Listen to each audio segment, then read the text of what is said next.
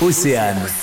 On n'arrête pas le progrès. La société Écoterie, une réponse aux grands enjeux du 21e siècle. qui sont bah, le dérèglement climatique et au-delà de ça, bah, toute la perte de, biodiversité et toutes les problématiques environnementales euh, que l'on connaît.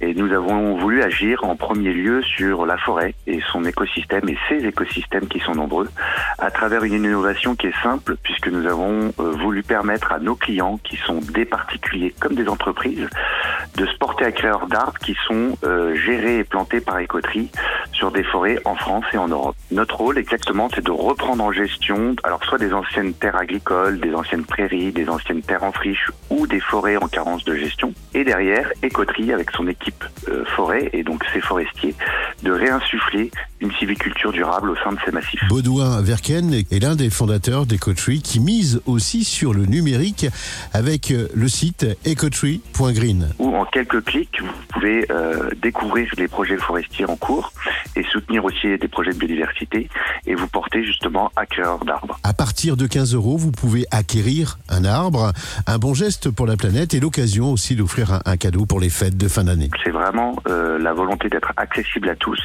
et de pouvoir investir et s'investir en forêt.